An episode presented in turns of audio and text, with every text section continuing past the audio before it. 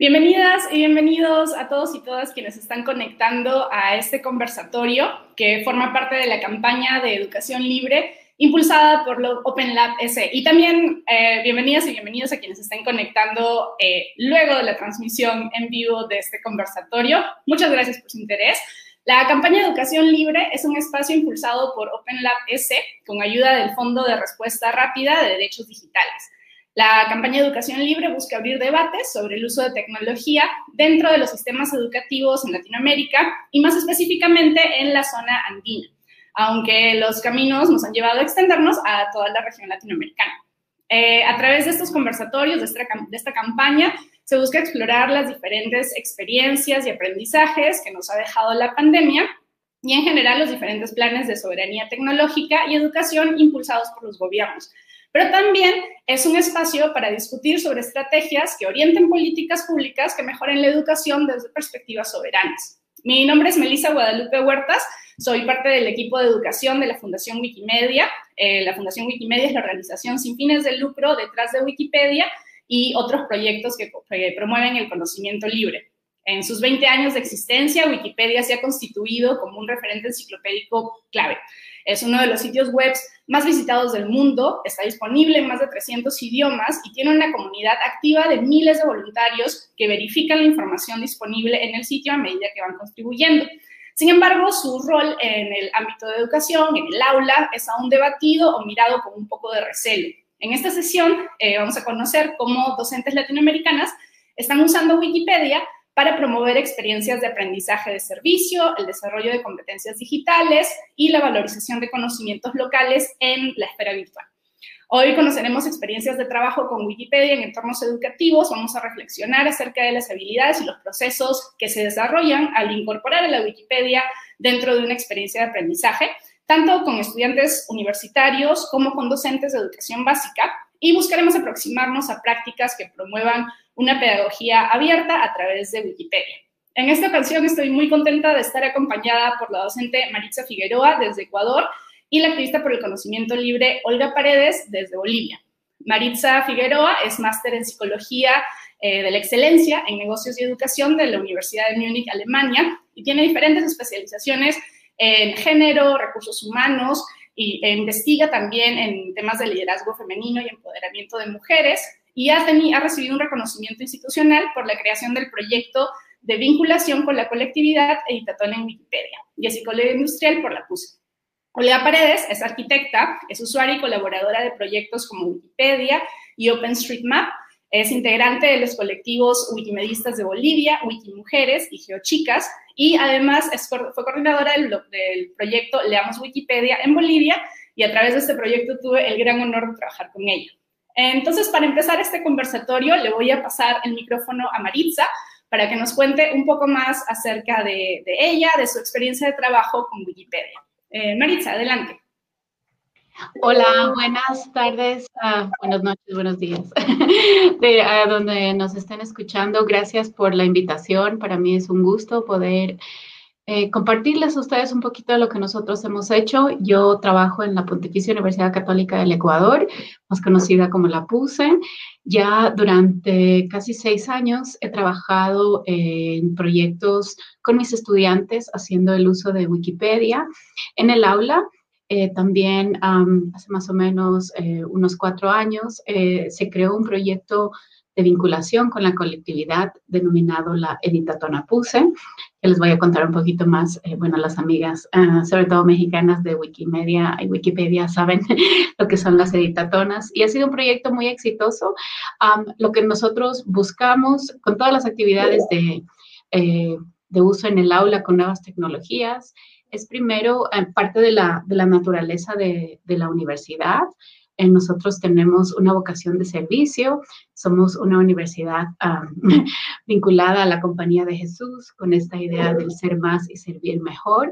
Entonces, dentro de las, nuevas ah, prácticas pedagógicas que eh, se buscan en la universidad, es dar puerta abierta a nuevas tecnologías y al impulso de, docentes como yo, que han tenido la iniciativa de poder incorporar cosas que tal vez son impensables en la academia.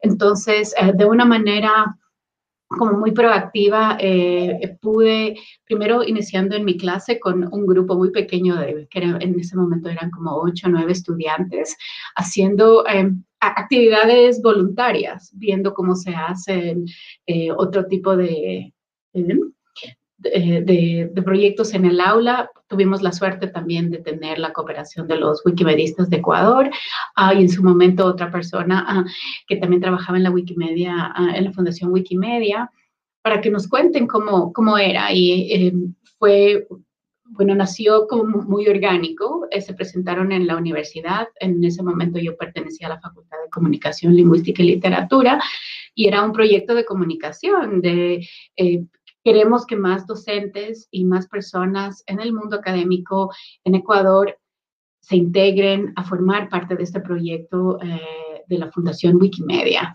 en el que de alguna manera estamos desmitificando el uso de eh, Wikipedia en el aula. Entonces, eh, yo les preguntaba a mis alumnos y siempre les pregunto cuando les voy a contar que vamos a usar Wikipedia dentro de nuestra aula de clase, ¿conocen Wikipedia? Y sí, todos somos usuarios uh, frecuentes de Wikipedia, queramos o no en nuestras búsquedas, se da eso. Entonces, el, eh, el que ellos mismos puedan conocer por detrás lo que está en Wikipedia fue siempre fue muy, muy llamativo. La gente joven está siempre dispuesta y abierta a aprender cosas nuevas.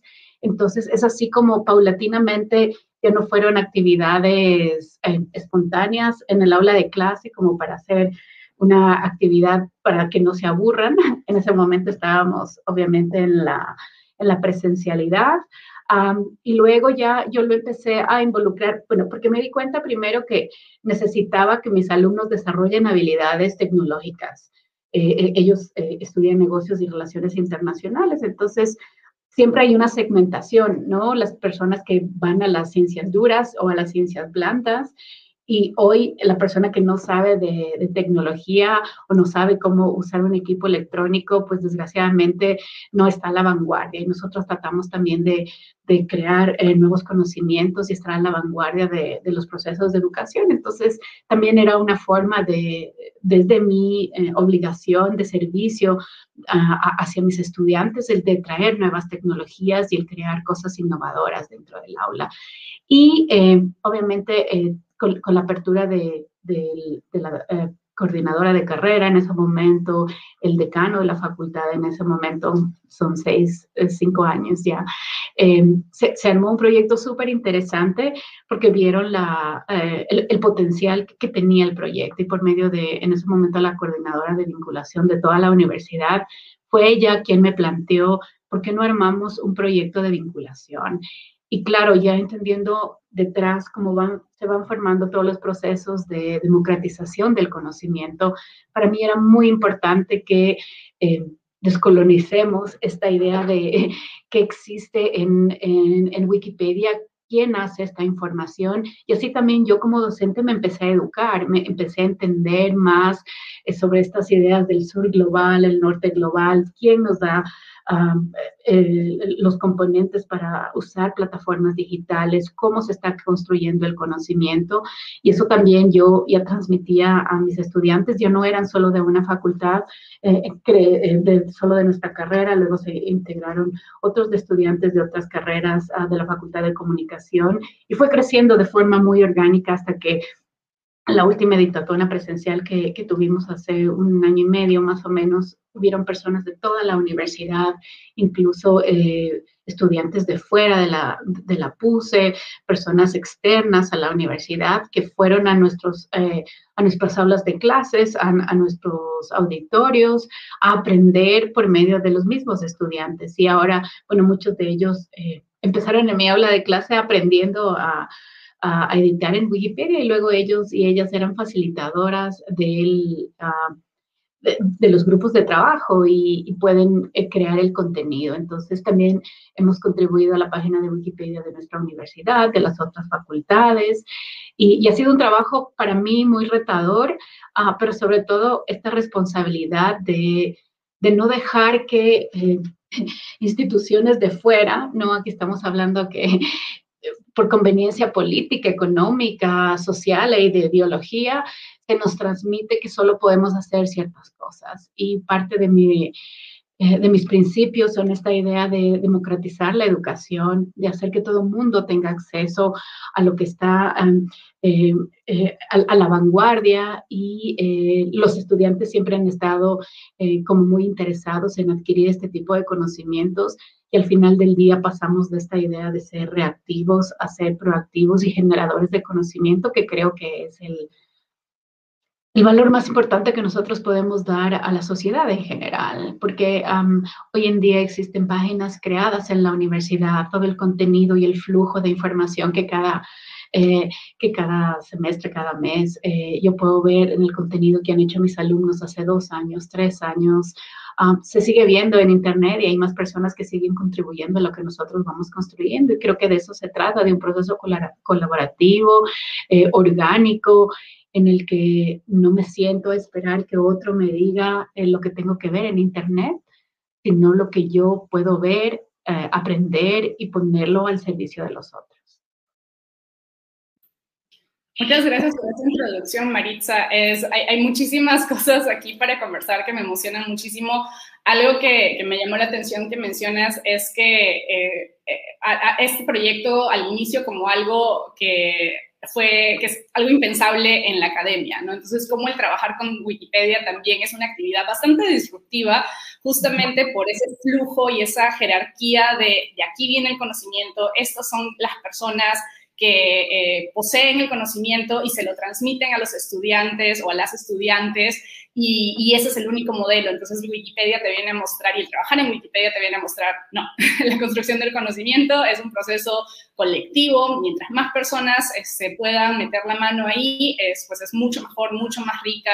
Eh, y también sobre todo la conexión de el espacio universitario como un, ah, como un espacio de producción eh, de conocimiento, pero que a través de Wikipedia es un conocimiento que se libera al mundo y pasa a ser un servicio a la sociedad. Eh, pero bueno, en el, transcurso de, esta hora vamos a seguir conversando de estos aspectos. Eh, me gustaría pasar el micrófono ahora a Olga Paredes para que nos cuentes, Olga, un poco acerca de tu experiencia, cómo llegaste a ser parte, a estar involucrada con Wikimedistas de Bolivia, con las actividades de Wikipedia y sobre todo eh, acerca del programa Leamos Wikipedia.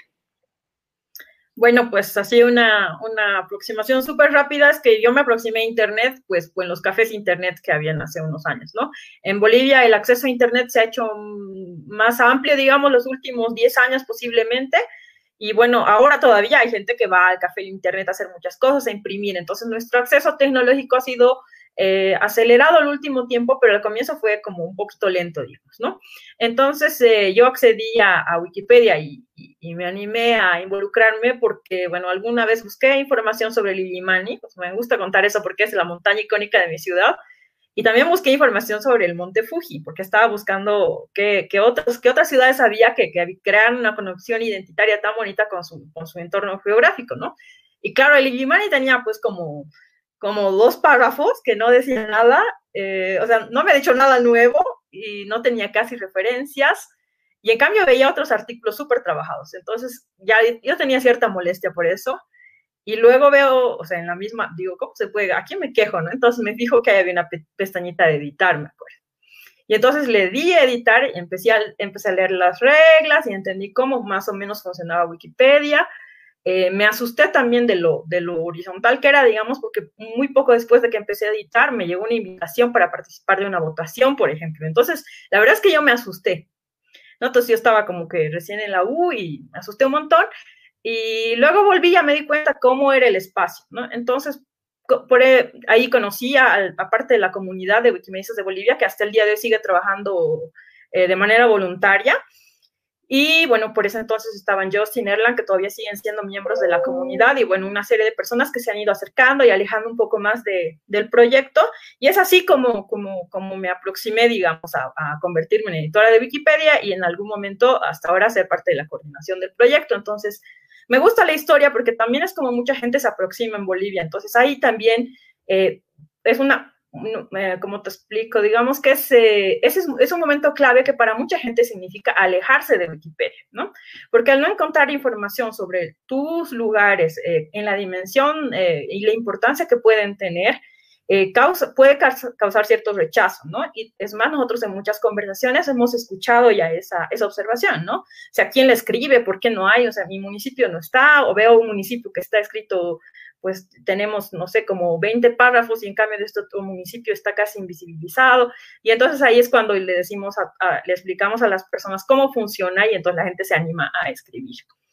Y bueno, entonces en 2019 a finales, eh, la fundación me imagino también como fruto de muchos encuentros de la comunidad, porque la comunidad muchas veces habló sobre que eh, globalmente no se entiende bien cómo funciona Wikipedia, ¿no? O sea, hay un uso casi automático, muchos lo usamos, pero no tan reflexivo.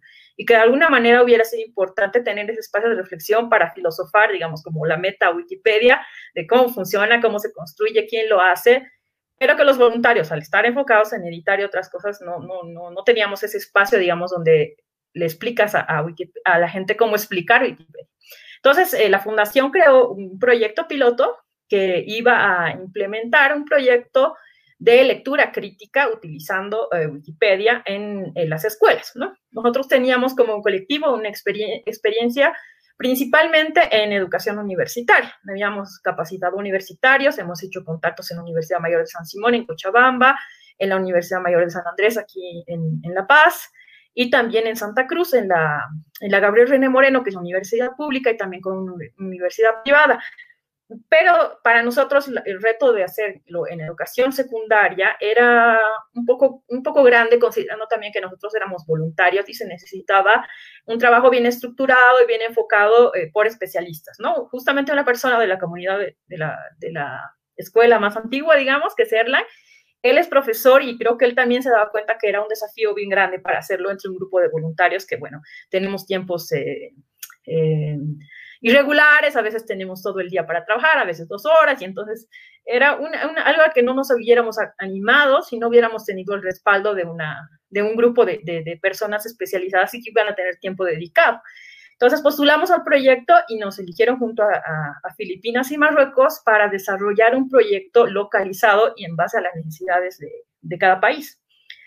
La primera etapa que, fue eh, hacer una revisión curricular documental sobre cuál es la normativa y cómo está enfocada la educación en Bolivia y también em, conocer un poco las necesidades que expresaban los profes, ¿no?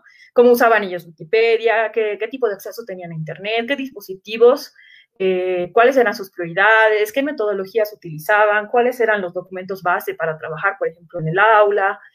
Eh, eh, yo diría que esa fue una parte muy enriquecedora y también muy motivadora y muy desafiante para nosotros porque mm, conocimos todas las dificultades que atravesaban los profes, ¿no? Porque si bien postulamos en el programa en 2019, el proyecto se desarrolla, se desarrolla durante 2020, que es justamente el año de la pandemia, ¿no? Entonces hicieron muchas modificaciones porque se pensaba que nosotros íbamos a ir al campus, ¿eh? íbamos a estar en aula, con los, se hizo contactos para estar allá, para, íbamos a interactuar, digamos, cara a cara, que ahorita sería como medio imposible, y bueno, se, se, se, fue ajustando eso, pero el mismo hecho de la, de, la, de la pandemia supuso para muchos profesores el tener una organización diferente de su tiempo. ¿No? Porque muchos docentes eh, viajan entre una o dos horas al día para, estar entre su casa y su, comunidad, su comunidad educativa, y si hablamos de lugares rurales puede ser incluso más horas, entonces había algunas horas que los profesores ganaron o que, o que pudieron reordenar y que pudieron dedicar a, a conversar con nosotros también, ¿no? Creemos que en una situación de clases normal hubiera sido mucho más difícil conversar tan extendido con muchos de los profes. Entonces ellos nos mostraron qué tipo de compromisos tenían y que también qué tipos de desafíos habían en diferentes lugares de, Bolivia, ¿no? Porque generalmente los programas de capacitación en Bolivia están enfocados en una realidad que corresponde a las ciudades, a las tres ciudades del eje que son La Paz, Cochabamba, Santa Cruz, que son ciudades eh, bastante grandes, con más de un millón de habitantes, eh, ciudades que tienen más o menos cubierto las necesidades de Internet, etcétera pero las personas que no trabajan en, ese, en esos tres, pues pueden quedarse fuera. ¿no? Entonces, lo que nosotros queríamos y tuvimos siempre como, como lineamiento era que sea suficientemente participativo para que tengamos mucha diversidad, para que nos podamos adaptar a las condiciones eh, pues más eh, extremas, por decirlo de alguna manera, y que el, proyecto de verdad logre reflejar la diversidad que tiene Bolivia, ¿no? Entonces, eh, trabajamos con gente que, que estaba en la parte más norte de Bolivia, cerca de Cobija y algunos cerca de la frontera, de Brasil, y también trabajamos eh, con la gente que estaba en lo más sur, ¿no? Que está en, en Yacuiba, por ejemplo, y en comunidades que son fronterizas con Argentina. Entonces había la diversidad que nosotros eh, queríamos para entender las complejidades que pueden atravesar los profes y que poder construir con ellos una herramienta que en lugar de ser un requerimiento y una solicitud más, y bueno, por decirlo de alguna manera simplona, digamos, una carga más para ellos, ¿no? Así ahora, ¿cómo voy a meter esto más, digamos, ¿no? Sino que de alguna manera les facilita el trabajo, les, les significa algo que sea estimulante, algo que les, que les eh, despierte curiosidad a los chicos también y que les permita conectarse, ¿no? Entonces, eh, yo creo que esa, esa parte de, conocer las realidades de cada, de cada docente sí fue bastante útil, ¿no? También vimos que había mucha movilidad, es decir, que los docentes que estaban en estas en, estos, en estas comunidades que no son las ciudades principales, por ejemplo, eh, venían de otros lugares y se habían estado adaptando ahí, eh, qué tipo de documentos utilizaban, los prejuicios que había sobre Wikipedia y, en base a eso ya empezamos a construir lo que iba a ser el proyecto con el apoyo de un equipo de coordinación que, incluía una parte de, soporte de la fundación, pero también que, incluía a los coordinadores locales en Filipinas y Marruecos, que era interesante porque también podíamos contrastar las realidades y ver también cómo ellos estaban resolviendo problemas similares o, o muy diferentes tal vez a los nuestros, ¿no? Y en el interín del proyecto, pues además de la pandemia, hubieron eventos naturales y todo que se fueron sorteando gracias a que teníamos una comunidad que, era la local, pero también una comunidad internacional que nos ayudó y nos fue dando como un soporte y un seguimiento constante. Creo que lo que te puedo contar como, como, el, como la introducción, digamos, del, del proyecto. Muchas gracias por esa introducción, Olga. Creo que algo que me gustaría rescatar de esta introducción que has hecho es justamente ese componente de cooperación y soporte eh, que hay de parte de la comunidad de wikimedistas y al trabajar, al, trabajar y traer a docentes a trabajar dentro de Wikipedia y en, general dentro de cualquiera de los proyectos de, Wikimedia, eh, no son los docentes o las docentes eh, solos y solas, sino que hay toda una red inmensa de, personas que tienen diferentes niveles de expertise, que, vienen con de diferentes eh, lugares del mundo, diferentes culturas, diferentes idiomas, que al final están trabajando cooperativamente para lograr el mismo objetivo, ¿no? De, lograr esa democratización de, conocimientos, de liberar el conocimiento y, que sea disponible a, todas las personas del mundo. Eh, también me, llamó mucho la, atención esa expresión que hiciste, que dijiste al enfrentarte a la falta de información del, del Imani versus el Monte Fuji, el ¿a quién me quejo? a quién le mando mi carta de queja? Y ese, ese shock de, ah, bueno, de hecho lo puedo hacer yo sola, ¿no? Eh, eso te, te, rompe un poco la, el paradigma que tienes al, al, encontrar este, estas páginas con información en Internet. Eso no pasa en todos lados. Entonces, la Wikipedia, te, te, siempre decimos ¿no? que no solamente te permite editar o agregar el contenido, sino que te anima a hacerlo. Eh, entonces, me gustaría volver un poquito al, momento inicial de, la implementación de estas dos experiencias, ¿no? El, momento en el que Maritza, por ejemplo, tú le propones a tus estudiantes, ok, vamos hoy este, este semestre vamos a trabajar en este proyecto. ¿Cómo, cómo fue la, recepción de, tus estudiantes al enfrentarse, al verse enfrentados con este reto? Porque como dices, tus estudiantes mencionaron que ellos, ellos y ellas ya conocían Wikipedia, ya la usaban, pero ahora tú les estás presentando otro, otra capa más, otro nivel de, involucramiento más, que es el, ya el, eh, tocar el botón de editar. ¿Cuáles fueron como que las primeras reacciones, las primeras preguntas, los primeros pasitos que, ellos y ellas dieron? Ah, bueno, es, ah, hay como varios momentos en el cómo iniciamos, ¿no? Nosotros cada semestre eh, yo tenía que presentarles a mis alumnos, verán, esto tienen que hacer. Siempre, bueno, yo personalmente al inicio de las clases les digo, esto va a ser la evaluación del primer parcial, del segundo parcial y el examen final va a tener ciertos componentes. y eso varió mucho de, grupos a grupos y también fue un proceso de aprendizaje para mí. Entonces, los grupos iniciales, por ejemplo, eh, que, en, ese momento era una clase que se llamaba Comunicación Intercultural, eh, Cross Cultural Communication en inglés, y, y, ellos eran así como, oh no, vamos a tener que editar en inglés. y yo, no, no se preocupen, primero vamos a hacerlo en español. Y yo también iba aprendiendo con ellos. Entonces, yo creo que de las dos partes hubo un poquito de, no sé si nerviosismo, de entusiasmo, y, y sí, los dos primeros cursos yo tenía en ese momento Bajid o a Edgar, las personas de Wikimedistas de Ecuador conmigo, y, como decía Olga, eso es vital, vital que tú tengas una comunidad de apoyo, sobre todo porque, bueno, yo era relativamente nueva en la universidad, trayendo esta cosa totalmente diferente, donde por un lado eh, no sabía bien cómo usar la red, eh, no formaba oficialmente parte de los wikimedistas de Ecuador y les traía a mis alumnos un reto diferente. Entonces, eh, yo creo que, y bueno, para, para mí también era, era algo muy, muy interesante el, poder explorar, ¿no? Porque todo, eh, todo se daba para, para, para, ¿por qué no hacerlo? Entonces, eh, por ejemplo, los dos primeros grupos de comunicación intercultural, los chicos fueron muy receptivos y, curiosos, ¿no? De, ver cómo es y cosas así.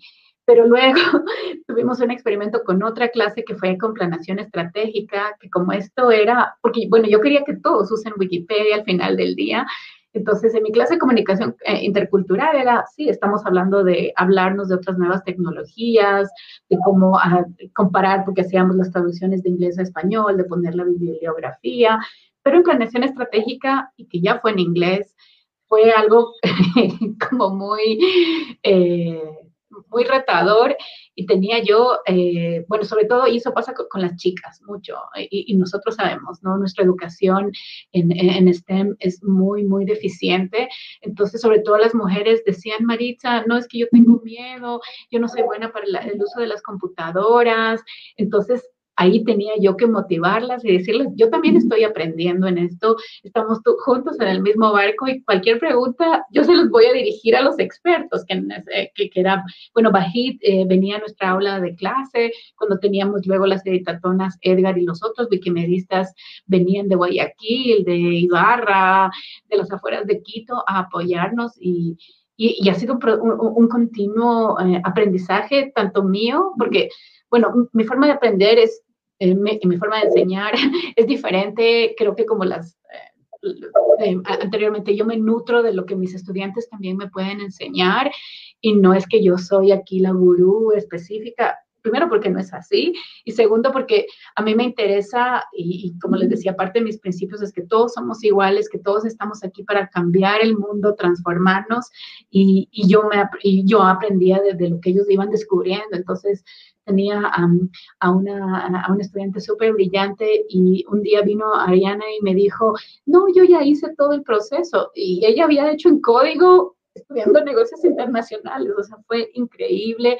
Y era así como, ¿cómo lo hiciste? Por favor, enséñame, alumna, también. Entonces, es esta forma también de equiparar el conocimiento y luego ellos eran muy orgullosos y después fueron los facilitadores en las editatonas en las que van ganando confianza, se van empoderando de que ellos también pueden usar la Wikipedia y enseñar a otros. Entonces, es, es un proceso orgánico y en ese sentido fue, fue muy chévere. Pero para contarles esta anécdota de la clase de comunicación eh, de, eh, planeación estratégica, eran estas chicas así como súper proactivas y empezaron a llenar información y obviamente no estaba bien citado y habían hecho copy-paste del internet. Y en la Wikipedia en inglés fue todo que salimos hasta en las noticias en la Wikimedia, en la Fundación Wikimedia, de quién es esta profesora Maritza Figueroa, quién de esta clase de planeación estratégica, están ahí hackeando, no sabemos qué están haciendo, porque bueno, para las personas que no saben, Wikipedia tiene un proceso detrás en el que hay que aprender a usarlo y hay personas que están atentos a que no se pongan cosas que no son en la red.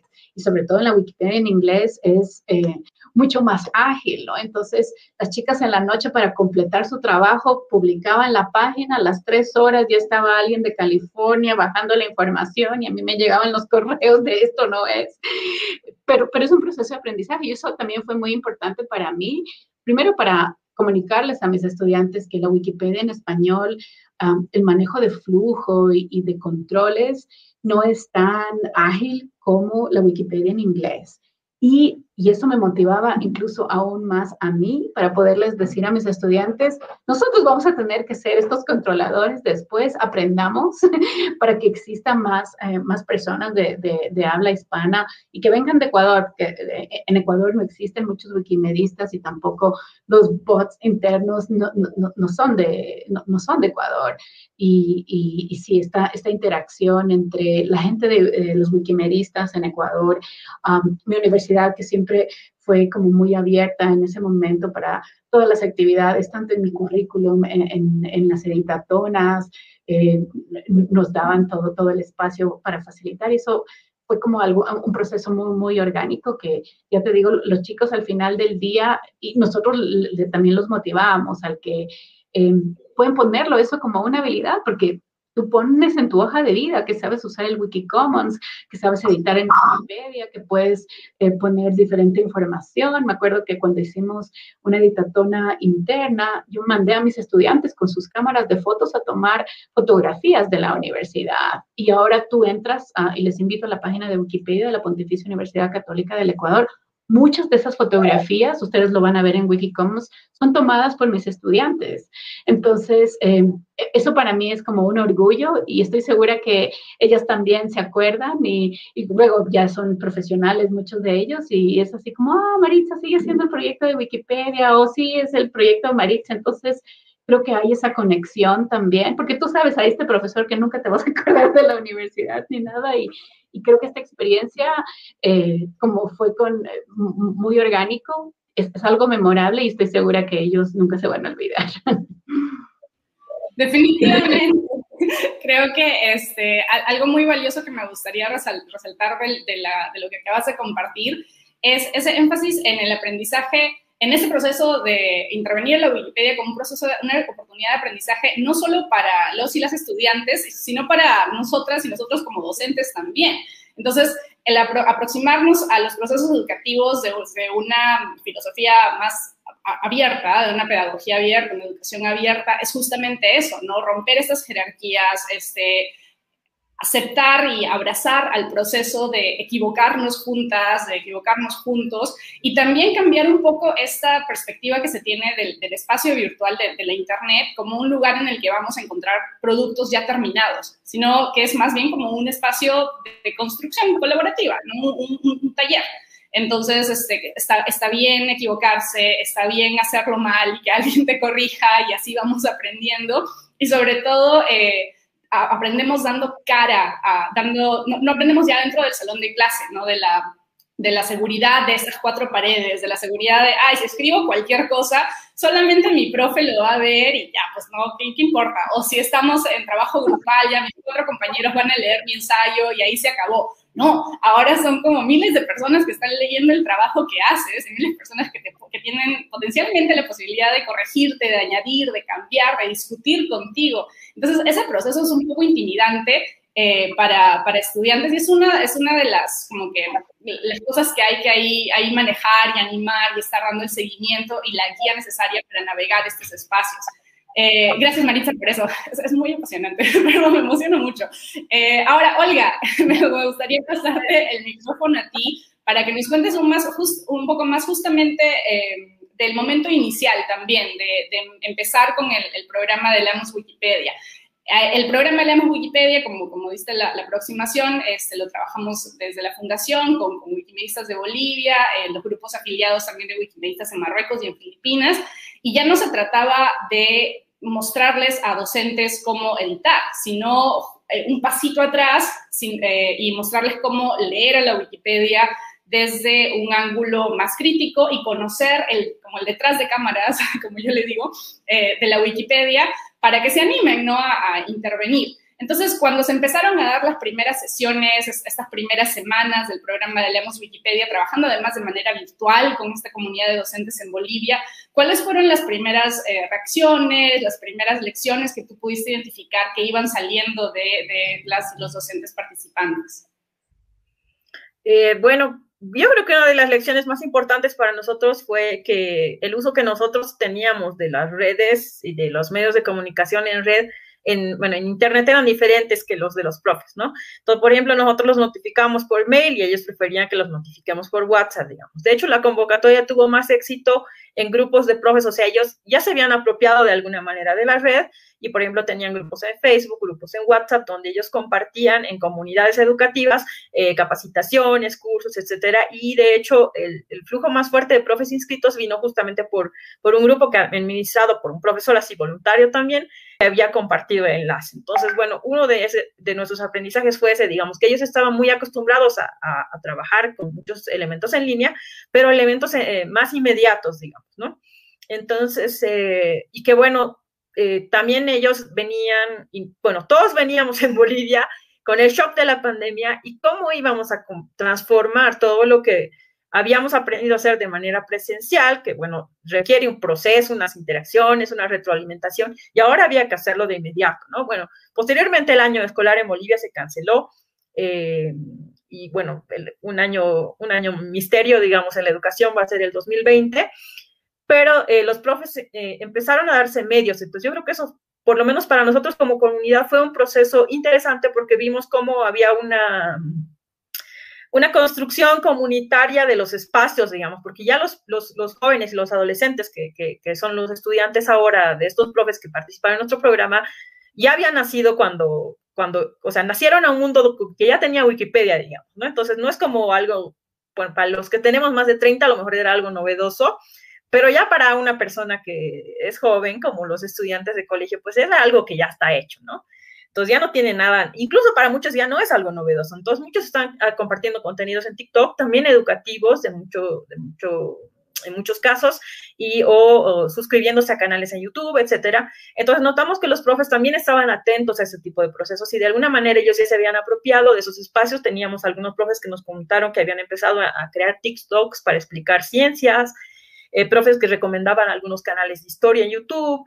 Entonces, ese creo que fue eh, una, uno de los aprendizajes más interesantes, ver cómo se había ido desarrollando ello, eh, esto, un poco entre que los profes les enseñaban a los, a los chicos y los chicos les enseñaban a los profes también, y quiénes eran sus referentes para ir haciendo esto, ¿no? Entonces, em, gracias a la pandemia, digamos que fuimos viendo cómo todos los profes se vieron obligados a saltar al suelo virtual, porque si bien se canceló el año escolar en Bolivia, Muchos profesores en escuelas públicas y también en privadas mantuvieron el enlace con sus profesores eh, por un compromiso ético en muchos casos, por un compromiso institucional en otro. Entonces ellos tenían la, intención de seguir trabajando con ellos, pero tenía muchos impedimentos. Muchos chicos no tenían acceso a Internet, eh, muchos chicos se reunían para, poder acceder a Internet, se prestaban los celulares de un hermano, eh, y entonces también tuvieron que modificar, digamos, las, las, maneras en que había que gestionar las tareas, las clases. Eh,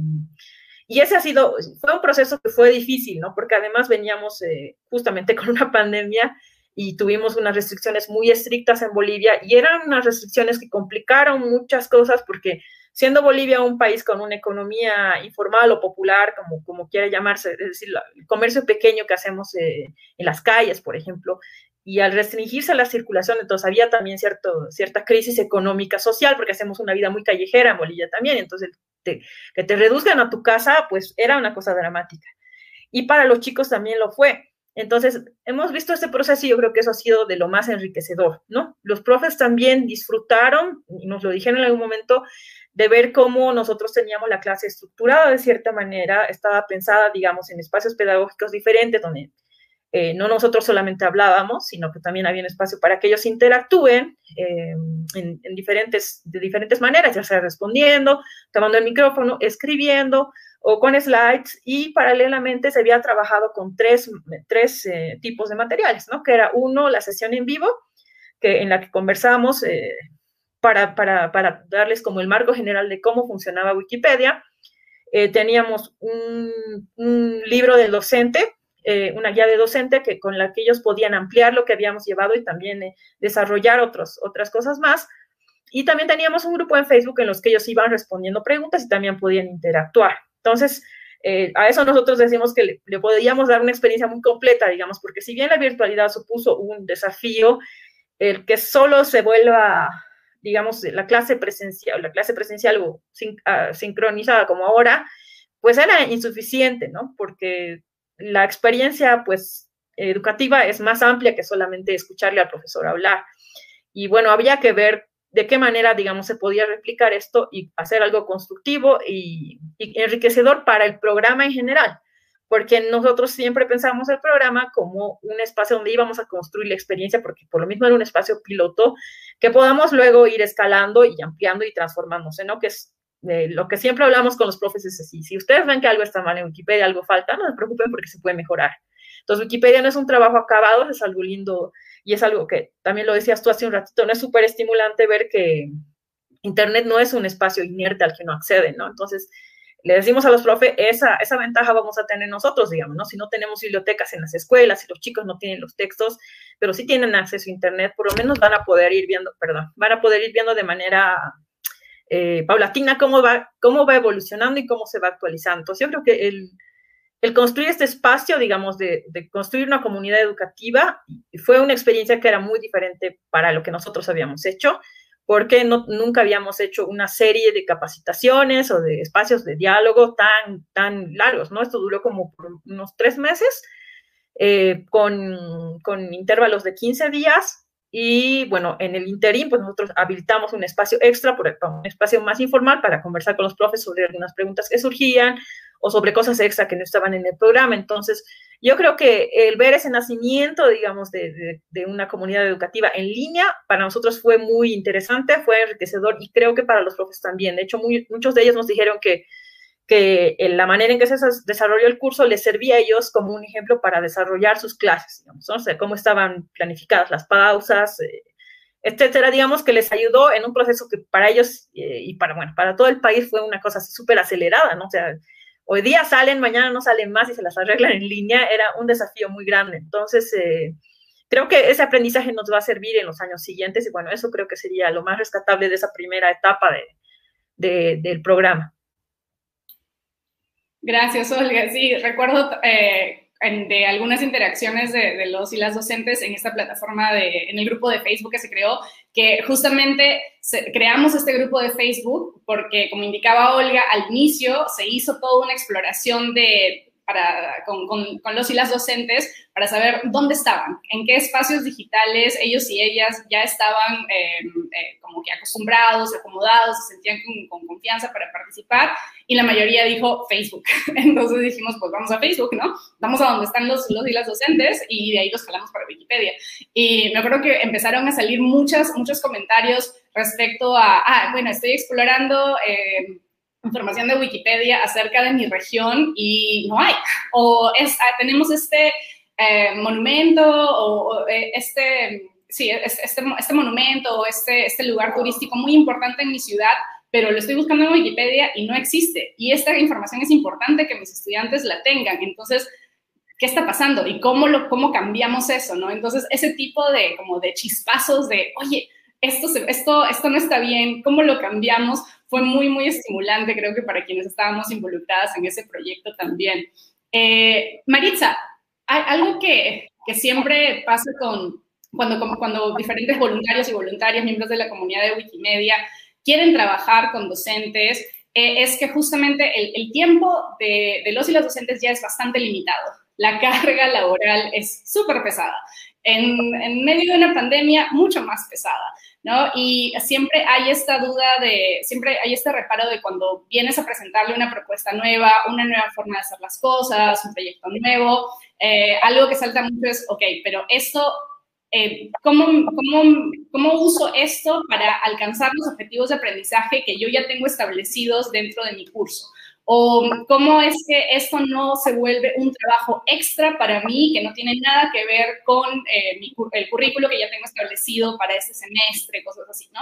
Entonces, ¿cómo es que tú articulas este, el, manejo de tu programación, ya de, tu planificación del, del semestre, de tu curso, para incorporar a esta actividad de edición de Wikipedia de manera que este, pues, complemente las actividades eh, de, aprendizaje que tú ya tienes en marcha o ya tienes planificadas. Sí, bueno, ¿qué, es lo que pasó? Nosotros teníamos estas figuras de, las editatonas, ¿no? Donde nosotros eh, creamos contenido eh, de mujeres eh, que, creábamos, porque por la pandemia lo, tuvimos que suspender porque era una cuestión muy presencial, ¿no? haciendo eco a lo que decía Olga, sí, nosotros como latinos necesitamos esta interacción y, y para, para, la universidad era importante el, que exista eh, este contacto y, traer a la gente a, ciertos espacios. Y obviamente ya no, no pudimos eh, continuar en la presencialidad eh, y tampoco lo pudimos hacer en línea y, sí, bueno, yo ahora formo parte de la, de la, carrera de negocios internacionales en otra facultad, entonces eso fue un limitante muy, muy grande.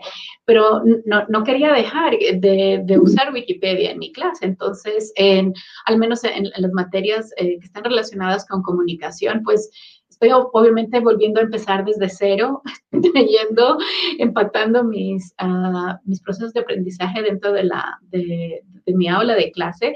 Ahora eh, yo hablo de fundamentos para uh, comunicación en los negocios y obviamente es, es, es, es imperante esta necesidad de trabajar en, en, en, procesos eh, eh, virtuales, ¿no? El, el uso de, de, aparatos móviles, y creo que eso encaja perfectamente con, con, con Wikipedia.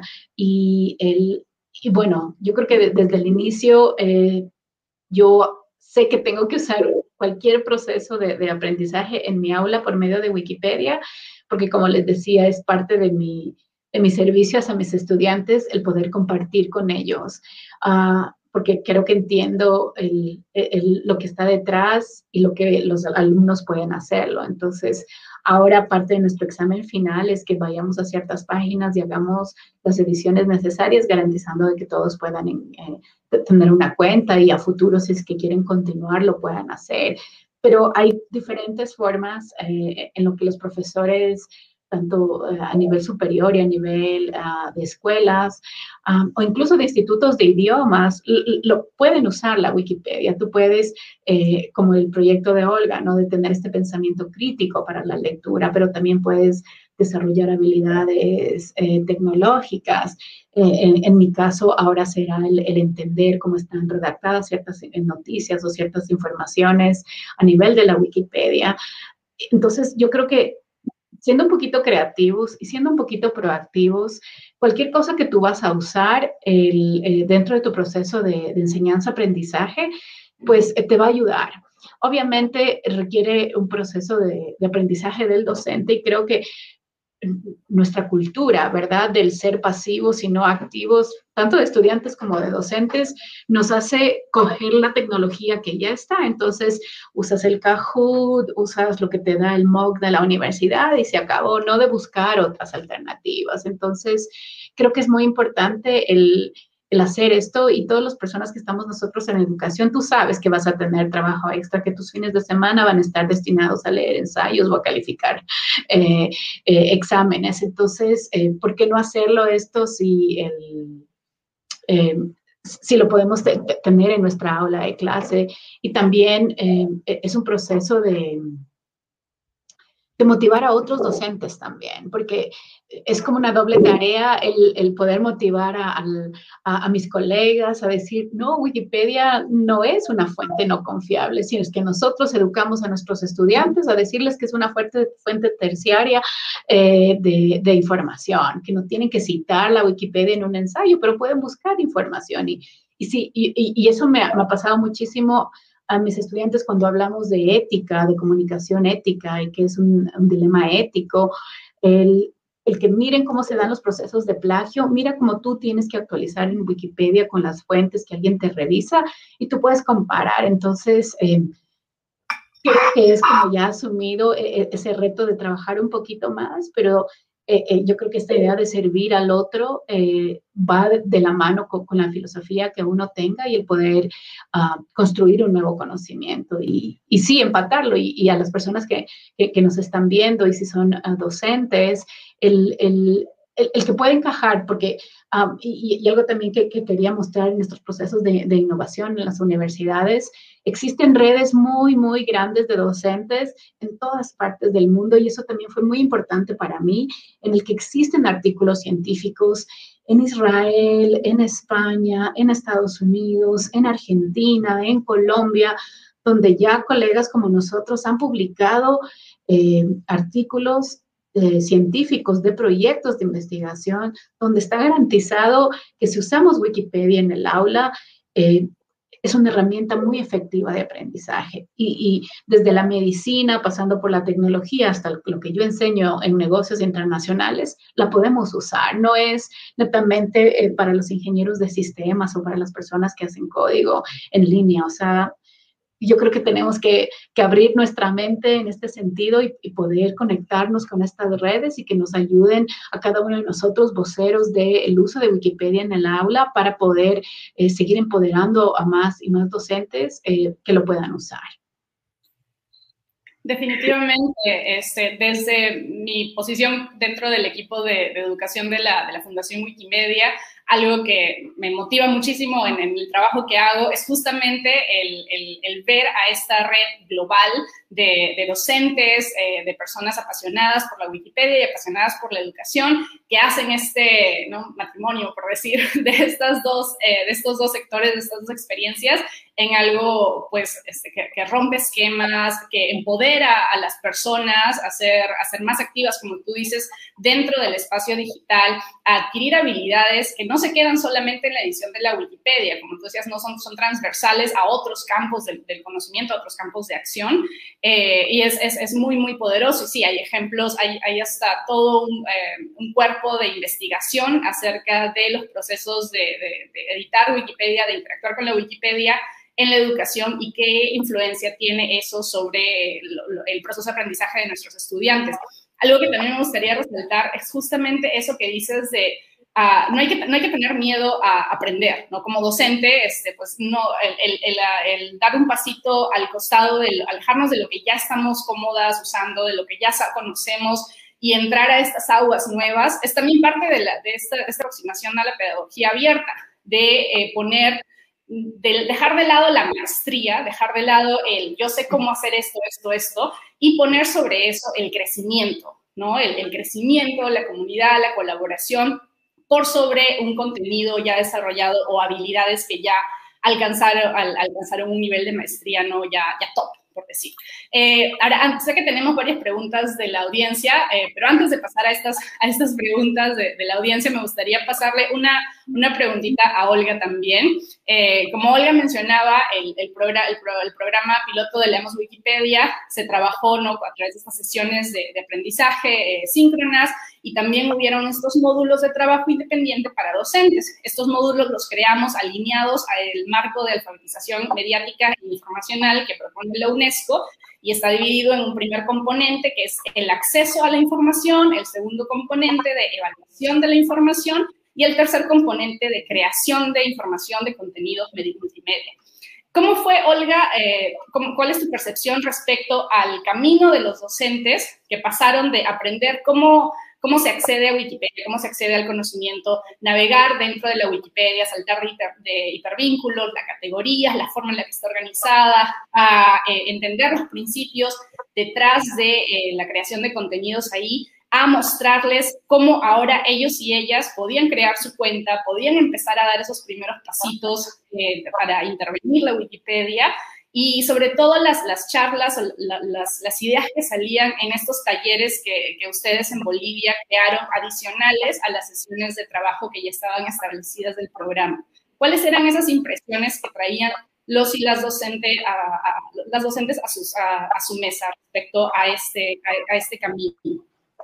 A mí algo que me sorprendió y me alegró mucho es que muchos profes ya tenían una posición muy crítica con Wikipedia, pero que no estaba tan relacionada con los prejuicios usuales, ¿no? O sea, eh, muchos ya conocían, no eran, eh, no eran la mayoría, pero había profesores muy involucrados con su labor educativa, con métodos ya muy, muy creativos, innovadores, que había profesores, por ejemplo, que trabajaban ya casi con dos idiomas porque estaban en, evidentemente en lugares urbanos como el Alto, pero que tienen entornos que son de integración al urbano, entre lo urbano y lo rural, y ellos habían incorporado maneras de crear puentes entre, entre su vida rural y la vida urbana que estaban adoptando sus estudiantes, habían leído Wikipedia, entonces ellos tenían unas posiciones que son básicamente las que se discuten en el movimiento, ¿no? Que son quién escribe Wikipedia, por qué, para quién le escribe, qué discurso dominante maneja la academia. Nosotros queremos repetir ese discurso dominante eh, porque el hecho de que no haya información sobre nuestro país replica los sesgos generales, ¿no? O sea, que, nuestro país no sería importante o su comunidad no sería importante versus otras ciudades centrales, etcétera, ¿no?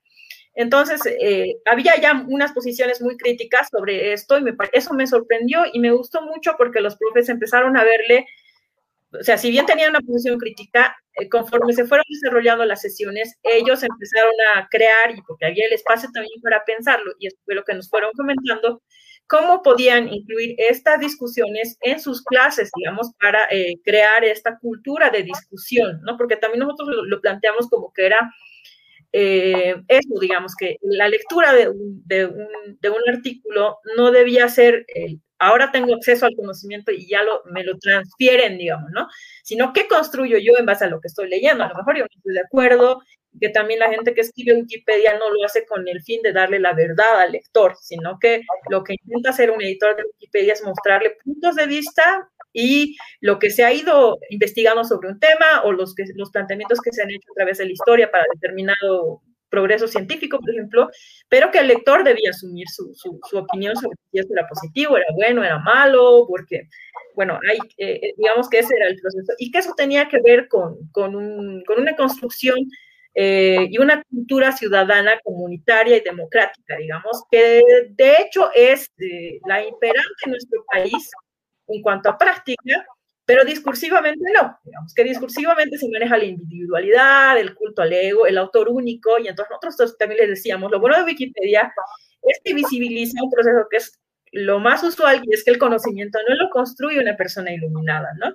Lo construye una comunidad, unos poquito más, un poquito menos, eh, unos reconociendo y siendo más honestos, reconociendo el trabajo ajeno y otros no tanto, pero que lo, que se construye no es propiedad de una persona o de una institución, es propiedad de, del mundo, por decirlo de una manera, y mientras los proyectos mejor reflejen, pues más vamos a motivar a que más personas participen y a que también el reconocimiento por los conocimientos sea más justo, ¿no? Entonces, eh, los profes fueron, digamos, eh, desarrollando sus, sus, críticas y las discusiones que ellos podían plantear en el, en el, aula como parte de su materia y eso yo creo que fue uno de los, de los procesos más interesantes porque mm, nosotros no queríamos que sea como que eh, vamos, vamos a ir los instructores a decirles a los profes cómo se lee Wikipedia, digamos, ¿no? Entonces, bien, los profes nos, nos, nos mostraron cómo ellos podían transformar las críticas que ellos tenían sobre muchos temas en un, en un elemento y una metodología de trabajo productivo para discutir con sus estudiantes y motivarlos a participar. Nuestro fin último tampoco es que tampoco era que todos se vuelvan editores de Wikipedia o los, o los jóvenes estudiantes también se vuelvan todos editores, aunque a nosotros nos encanta que, que así sea, eh, y evidentemente eso pasó porque luego todos pedían aprender a editar, pero el fin era que en realidad ellos eh, puedan, digamos que tener una comunidad que los apoye un poco más a dar ese siguiente paso, a involucrarse, a resolver los problemas que, que podemos encontrar en cuanto a brechas digitales en el contenido de Internet y que, la, y al final Internet termine sirviéndoles a ellos y no al revés, ¿no? Porque en muchos casos, voy, a, voy a poner este ejemplo bien corto, por ejemplo, Facebook para implementar medidas económicas hace experimentos en Bolivia, digamos, porque somos una comunidad pequeña. Entonces, si tienen un nuevo modelo de cosita que hacer, entonces, bueno, probemos en Bolivia, son menos de 20 millones, son menos de 15 millones, si funciona, lo escalamos a otros lugares y a otros no. Entonces, al final, a veces uno termina haciendo un conocido de indias, de, de, los negocios en Internet, y pues más bien lo que hay que tratar es de, bueno, ser el conejo loco que se sale del sombrero y, bueno, ver de transformar y construir el Internet que nosotros queremos, ¿no? Entonces, eh, yo me sentí muy feliz de escuchar a los profes y de conocer su pasión y, y, y, creo que eso ha sido lo más, lo más importante, ¿no? Y seguramente los pasos que vamos a dar los años que vienen van a ser más, más ilustrativos de este proceso. Definitivamente, muchas gracias Olga. Y algo que, que me, me, gusta mucho de, de, lo que has dicho es justamente eso, que el, el, el conocimiento que se, que se produce no es solamente que sale de la mente de una persona y ya está. O sea, todo lo que hay en el mundo es una construcción colaborativa. Ahorita en Perú, bueno, no, creo que no mencioné, yo soy peruana, estoy acá en, en, Trujillo, pero ahorita, por ejemplo, hay un candidato presidencial, estamos a punto de, de entrar a elecciones, que el candidato presidencial dijo que él ha escrito su plan de gobierno eh, que se encerró él solo y que se sentó y se puso a escribir su plan de gobierno y ese es el plan de gobierno de su partido. Y a mí lo primero que se me vino a la mente era como, mmm, eso, pero ¿por no, eso no me suena como un buen plan de gobierno, que una persona solita se haya sentado, ni siquiera un equipo, es como, mm, me despierta sospechas. Pero bueno, vamos a las preguntas que nos han dejado en los comentarios en la, transmisión de, de, Facebook y de YouTube. Ah, primero tenemos un saludo de José Reyes. Hola José. Dice, tremenda labor la que se ha hecho con la comunidad escolar, admiración total. Gracias, gracias Alex. Eh, hay una pregunta de Timoteo eh, que dice, ¿se tiene una idea general de, de, que Wikipedia no es una fuente confiable para hacer documento académico, tesis? ¿Existe alguna manera de que esa información se vea como fiable? Olga, Maritza, ¿quién se anima a responder esta pregunta? Olga, por favor, si tú deseas. Pero creo que Maritza igual lo desarrolló ya cuando fue explicando que en general lo que nosotros les planteamos eh, al, ver, al, ver, a Wikipedia es más verlo como una puerta, digamos. Nos va a dar un pantallazo general, pero siempre irnos al cuerpo del, del, digamos, el esqueleto del artículo son las referencias. Entonces, buscar las referencias que han, que han servido para construir este artículo y esas deberían ser las fuentes que no necesariamente son indiscutibles, pero son las fuentes que se han consultado, ¿no? Entonces, eh, en general nosotros no recomendamos citar Wikipedia, salvo que sea para analizar cómo, cómo se construye el discurso en Internet o cómo se construye Wikipedia, sino que se pueda recurrir a la fuente que Wikipedia cita. Entonces, eh, creo que esa es la mejor manera, digamos, hacer énfasis siempre en que en el esqueleto de un artículo, si lo vemos como un cuerpo, digamos, es, es las, las referencias que podemos encontrar en la parte inferior. Sí, ese es un primer paso clave. Maritza, ¿quieres agregar algo más? Eh, sí, o sea, para tanto para docentes como para estudiantes como para el público en general, Wikipedia no es una fuente primaria de, eh, de, información y, eso es muy claro. Eh, y, yo no sé a, las personas que no nacimos con el Internet, a las que nos educamos con el diccionario tradicional, el Océano, el Encarta, lo que sea, el, Oxford, nunca fue considerada una fuente primaria, siempre era un diccionario. Y ahora, y eso yo los trato también de, hacer entender a mis colegas que me retan, ¿no? Así como, ah, sí, eso no sirve, la, la, la, o mis estudiantes. Vayan y busquen en sus casas a sus abuelitas el diccionario que teníamos antes de la enciclopedia Océano. Y eso nosotros nunca lo poníamos en una tesis y nadie lo cuestionaba y por qué sí tenemos que cuestionar a Wikipedia. Y, le damos tanto palo, ¿verdad? Pero eso es como la primera distinción y, no sé si es una falta de educación de los procesos de investigación desde que estamos en, la primaria, en la secundaria y que lo trasladamos ya luego al campo universitario, tenerlo muy claro.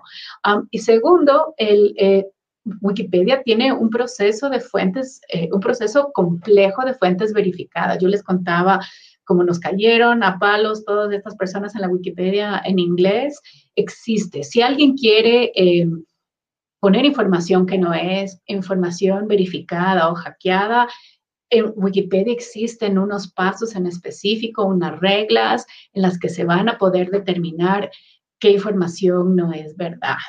Y el, eh, muchas fuentes y ahora también existen ahora varios estudios de un colega nuestro que incluso vino a Ecuador, él ha dicho, o sea, ¿por qué nosotros le confiamos a la gente de lo que dice en Facebook? ¿Por qué es más confiable el hacer un live en Facebook que el buscarlo en, Wikipedia? Y, durante la pandemia Wikipedia se ha transformado como una fuente incluso noticiosa, porque con todo esto de las noticias falsas, la información combinada, etcétera, Wikipedia, por lo que tiene detrás, tiene fuentes confiables. Y como decía Olga, y eso también es como una regla de aprendizaje, ustedes vayan a un artículo en Wikipedia, y eso lo aprendí ahí de Bajit, miren el número de, em, de, referencias que tiene un artículo. Si tiene dos, tres, cuatro, pues no es un artículo confiable. Y no voy a decir, ah, esto no sirve. Aprendan a editar, aprendamos a editar a Wikipedia y pongamos más información como lo hizo Olga de, de, eh, eh, Bolivia, ¿no? Entonces, es esta idea de eh, también el ser parte del cambio, no el que sí, lo criticamos, no, no sirve, no funciona, es información rápida, pero si no es así, es parte de, y me emociono, en este sentido, pues cambiemos esta realidad, ¿no? El, el, el, hagamos, si no te gusta la información que está ahí, pues aprende cómo editar en Wikipedia y cambia esa realidad o postea algo eh, que viene de un proceso de transformación. Y si le faltan datos, completemos las, las, eh, las referencias. Entonces, son cosas como muy importantes. Eh, porque nosotros tendemos en esta cultura ah, ya virtual, ¿verdad? En, el, en donde están los trolls y el poner noticias falsas y demás, el solo nos escudamos detrás de la tecnología y seguimos diciendo tal vez cosas que no son hasta que no lo entendemos con nuestros propios ojos, con nuestros propios oídos, ¿no? Entonces, eso también creo que es, es muy importante distinguirlo y, y, y, les invito a las personas que, que entren a la página de Wikipedia, aprendan cómo editarlo, aprendan cómo caerse y levantarse, como muchos de nosotros estamos haciendo. Y no es fácil, ¿no? no es simple, tiene un proceso por detrás y que es muy enriquecedor, enriquecedor al final del día. Y sobre todo a las personas de Latinoamérica, a, nosotras mujeres docentes, es muy importante también porque necesitamos que más mujeres entren a editar en Wikipedia, que más mujeres enseñen a otras mujeres a editar y cuenten historias de mujeres. Y eso eh, nos va a ayudar incluso a, a poder enseñar a, a, las nuevas generaciones eh, de, que esto no es así tan simple como es y poder decir que estamos metidas en este proceso y eh, incluso eh, la, voz de una mujer en muchas cosas es mucho más confiable. Creo que por eso tal vez mis alumnos sí me creen y que siguen trabajando igual que con Olga en Wikipedia. Eh, te, tenemos que, hacer uso de estas herramientas también. Definitivamente. Eh, recuerdo que eh, una de las actividades que propusimos dentro de Leamos Wikipedia eh, respecto a las referencias, por ejemplo, les planteamos a, a los y las docentes decir como ya, a ver, revísate eh, cógete un, un, libro de texto que estés usando en tu clase, este, chequea las referencias, de dónde salió esa información, porque tampoco es una fuente primaria, ¿no? Entonces, este, ¿de dónde salió la información acerca de este tema en tu libro?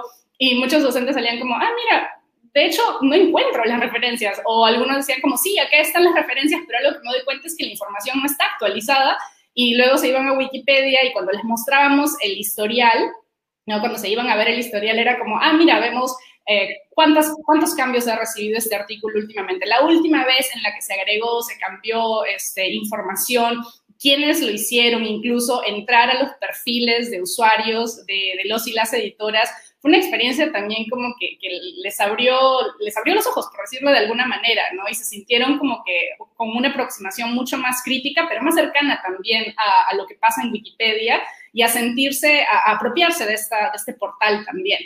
Este, hay una pregunta de Héctor, eh, que para Olga, que dice, ya hay disponible un informe sobre el proyecto y José también dice, ¿cuál sería o serían los siguientes pasos para el proyecto que compartía Olga? Eh, bueno, eh, no está todo... Un informe, nosotros estamos haciendo un informe, digamos, eh, para socializar cómo ha sido la experiencia, planificamos tenerlo hasta junio porque también estamos preveyendo que vamos a replicar el programa en, en junio con, con, algunas mejoras que, que, mm, eh, que, queremos implementar y algunas ampliaciones. Y bueno, sí existe el material, entonces si ustedes entran a Commons lo van a encontrar, está con la categoría Reading Wikipedia in the Classroom pero pueden poner también leamos Wikipedia y el buscador se les, les va a identificar el manual que hemos utilizado por si quieren ver cómo ha sido el proceso.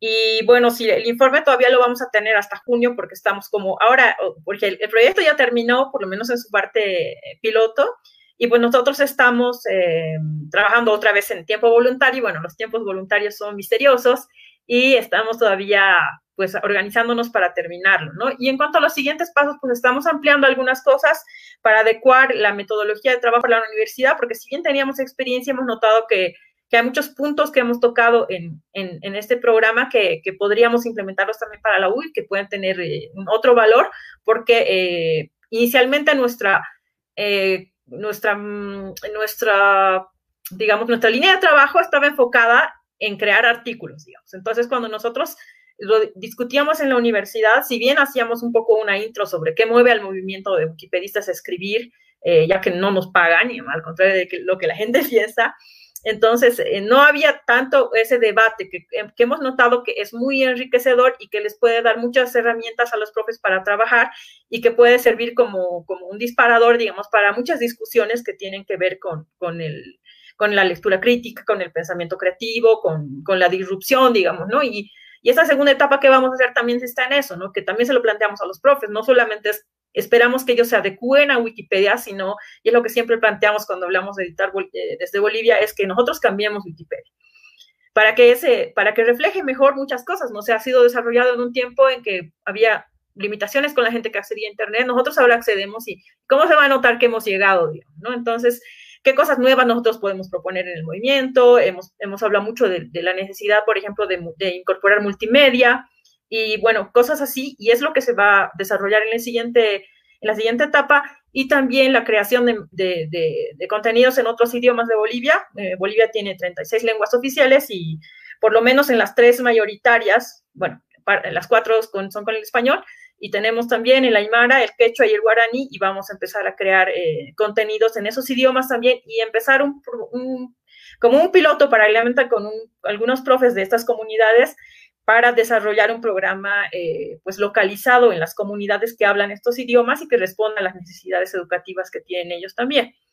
Entonces, esos serían como los, como los pasos principales y, y, los cambios que se van a hacer al piloto que tuvimos también es apoyar un poco más la, la asistencia de los profes, porque entendemos que cuando se reinicien las actividades los no tienen tanto tiempo, entonces les va a dar un poco más de apoyo en cuanto a que se pueda cubrir sus gastos de internet y en el caso de las personas que tienen también niños a su cargo, tratar de cubrir el cuidado de estos niños también.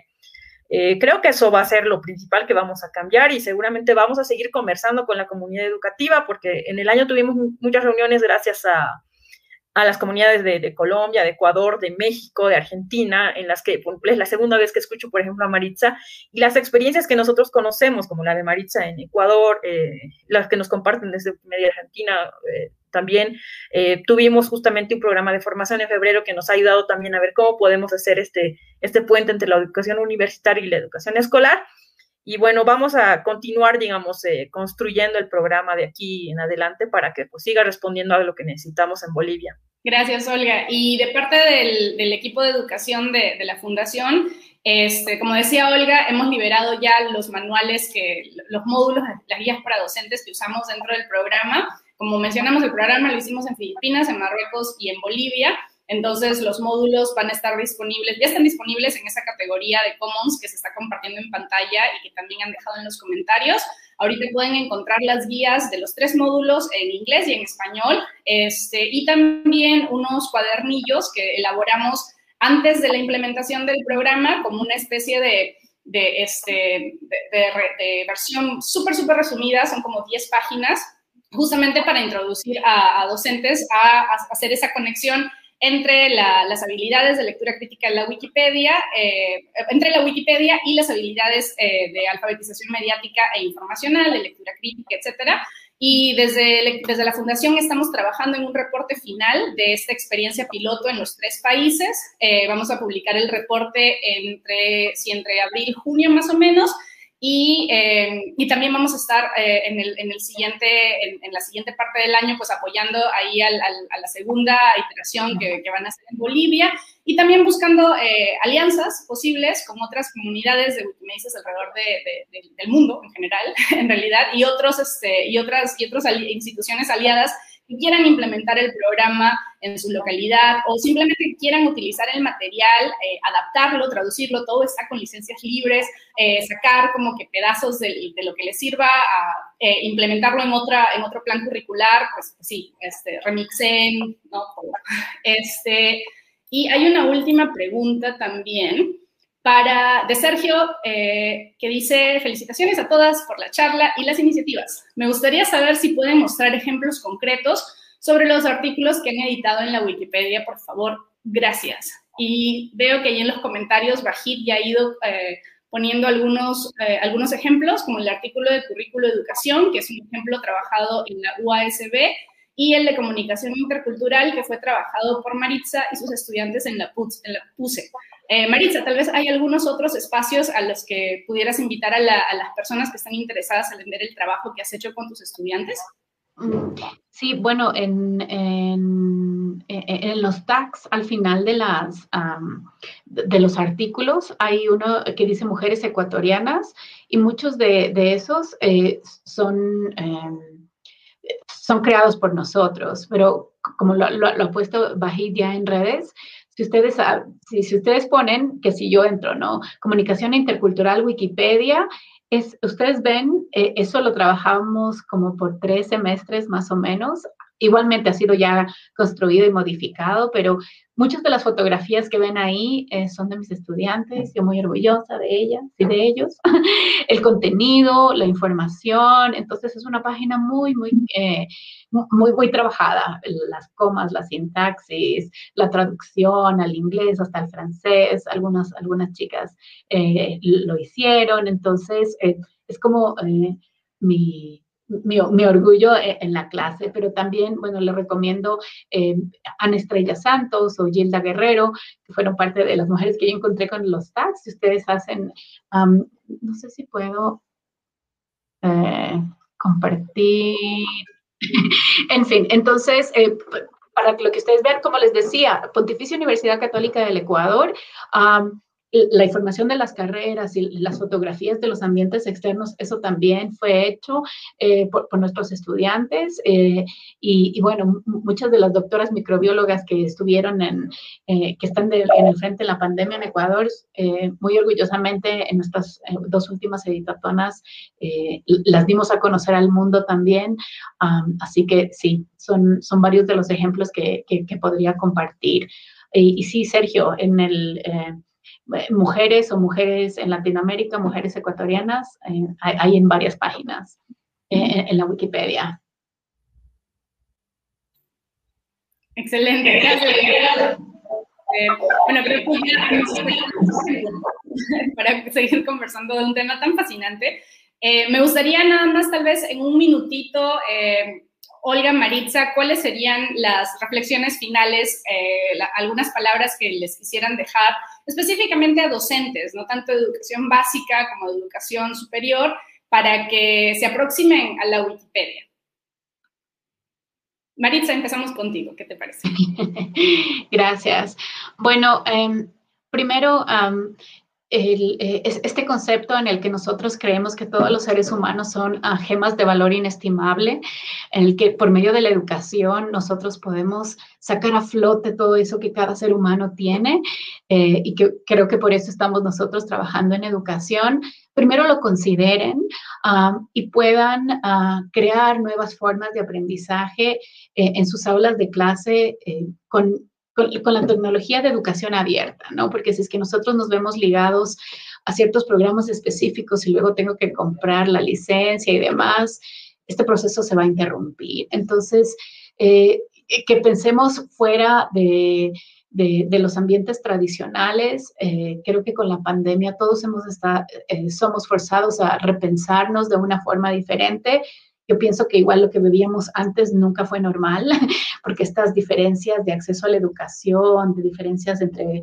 riqueza y pobreza, este cuestionamiento a la igualdad entre hombres y mujeres, siempre ha existido. Y lo que ha hecho la pandemia es únicamente maximizar eh, los problemas de corrupción, de falta de recursos, etcétera. Entonces, nosotros uh, pensarlo desde otra forma y ver cómo podemos eh, en, en, en, nuestro ámbito muy pequeñito el poder cambiar y el usar nuevas herramientas y eh, el, repensar el uso de la Wikipedia también y el, y el construir redes. Yo creo que les agradezco muchísimo eh, el aprender de, de, cada una de estas interacciones a, nivel de conocimiento libre. Para mí siempre es una motivación para, para seguir, en el que todos los que queremos cambiar el mundo desde la educación no estamos solos y que existen redes, no como los wikimedistas, como eh, los procesos de, Open Lab. siempre es una lucecita al final del camino en el que podemos apalancar cada uno de nuestros cambios y el, y el, dejar de estar eh, eh, sentados eh, expectando cómo cambia el mundo y tal vez yo puedo vincularme ahí, sino estar metidos en la transformación porque de, eso se trata. Si no estamos en el servicio constante, en el aprendiéndonos, en el subiendo y bajando, con caídas, con mucho trabajo, con ah, que gente no tiene información, no tiene eh, el acceso al Internet necesario, pues el, el, el, como dicen aquí en Ecuador, el sacarle la vuelta a, a, poder hacer cosas diferentes y no estar ligadas únicamente a lo que está Y, sí, les agradezco por, el tiempo, por la consideración y, seguimos en, este proceso constante de, de creer en las personas y en lo que la tecnología nos puede dar para seguir transformándonos.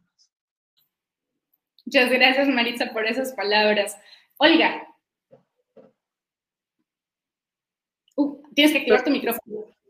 Ahí está. Gracias. Bueno, decirles a los profes que les agradecemos mucho su compromiso. Sabemos que este año ha sido un año súper desafiante en todos los ámbitos de la educación. Y pues que vean en Wikipedia un recurso que pueden, que pueden manejar, digamos, que, que pueden volverlo plastilina para, para desarrollar sus propias ideas, para lograr sus objetivos y que bueno, siempre que quieran vamos a, vamos a estar ahí nosotros para darles una manito, para compartirles eh, las, las, inquietudes que también nosotros tenemos y que se aproximen sin miedo, igual si no les gusta Wikipedia, pues peleense con Wikipedia y muéstrenle qué cosas no les gustan a sus alumnos y, y analícenlo, eh, nosotros también hemos visto que los docentes en las universidades y también en los colegios se han puesto, digamos, como desafío liberar sus contenidos, ¿no? Porque les hemos dicho, miren, digamos, yo quiero hablar de su comunidad, pero no tenemos cosas publicadas. Ustedes saben que la industria editorial en Bolivia es, es reducida, no tenemos tantas bibliotecas, bueno, como somos también poquitos, tampoco es que hacemos tirajes de millones de libros.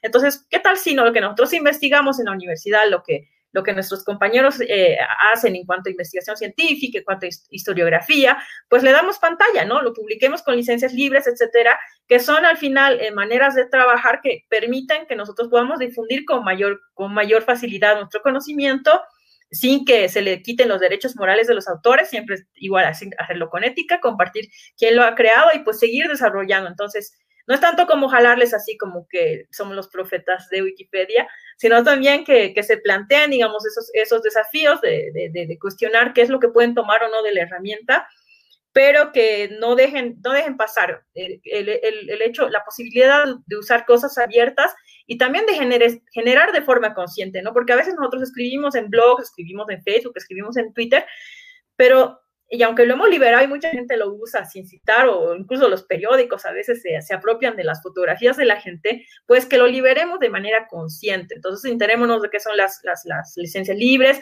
Los estudiantes también pueden desarrollar sus trabajos y pues publicarlos en plataformas con licencias libres que se puedan fotocopiar, por ejemplo, ¿no? en mi país es algo, es algo muy usual, entonces nosotros le decimos, libérelo, igual, ¿para qué? Va a ser un ensayo usted de 15 páginas donde ha consultado 30 libros, para que se quede en el escritorio de su profe 20 años o para que se quede en la biblioteca antes de que se inunde o antes de que se lo comen las ratas. Entonces, de verdad que es como que más que solamente, al final Wikipedia es el medio, digamos, el fin último es que el conocimiento sea visible y conscientemente libre y que nosotros lo podamos... Eh, seguir transformando siempre en beneficio de, la mayor cantidad de, de, personas que sea posible. ¿no? Ese es el objetivo bien abstracto de que todos podamos acceder de la misma manera Tal vez no lo logremos eh, a corto plazo, pero debería ser como nuestro horizonte. Entonces, igual agradecerles y esperamos que lo que hacemos los voluntarios editando eh, también pues pueda ser mejorado por ustedes. Muchas gracias por esas palabras, Olga y Maritza. Y sí, definitivamente, sigamos abriendo puertas, eh, tratando la educación no como un proceso rígido que venga del docente como propietario de toda la información y de todo el conocimiento y el, estudiante que la, que la, recibe, sino que sea un proceso que sea dirigido, que sea desarrollado eh, por nuestros y nuestras estudiantes mismas, ¿no? Y en el que nosotras también nos ponemos en una, en una posición de aprendices. Este, y como han, como han mencionado varias veces, hay toda una comunidad eh, global de, voluntarios y voluntarias que apoyan estas iniciativas, que apoyan a, docentes que, tienen curiosidad, que, que quieren eh, proponer nuevos proyectos, proponer nuevas ideas. Y si me ayudan eh, para poner algunos de estos links en la pantalla o en los comentarios, estoy dejando nada más ahí el, la cuenta de Twitter de Wikimedistas de Bolivia, Wikimedistas de Ecuador, y también del equipo de educación de la Fundación Wikimedia, eh, que el contenido, la mayoría es en inglés, pero tratamos ahí de meterle contenido en, diferentes idiomas. Y también Maritza nos está compartiendo eh, su cuenta de Twitter, su usuario de, de, su usuaria de Twitter y su correo electrónico en caso eh, haya alguien que tenga curiosidad por, este, por escribirle, por, por aprender de ella y de, sus experiencias también. Y eh, también comentar que a fin de este mes eh, este, se está haciendo un espacio de, de, diálogo acerca de Wikimedia y educación en, en Latinoamérica. para enterarse, pues como le digo, puede seguir cualquiera de estas, de estas cuentas. Y, eh, se vienen, siempre, siempre hay algo, hay algo nuevo dentro del mundo de Wikimedia. Hay concursos, hay talleres, hay capacitaciones, hay conversatorios, hay para todos y todas, para, todos y todos los, para todos los intereses también y para todos los campos de estudio. Eh, entonces, bueno, con eso eh, vamos cerrando este, este espacio. Muchísimas gracias por habernos acompañado y también para recordarles que como parte de la campaña de educación libre, el próximo martes 23 de marzo a las 12.30 hora de Ecuador, habrá otra sesión, esta vez sobre el tema educación y laboratorios ciudadanos, con eh, Marcos García y Virginia Brusa. Entonces, sigan pendientes de la campaña. Esto tiene muchas semanas todavía para, para continuar conversando acerca de estos temas. Eh, si entran a la cuenta de YouTube, también van a encontrar las grabaciones de todas las sesiones anteriores. Y, y pues eso, muchas gracias y nos vemos en otra ocasión. Hasta luego. Chao.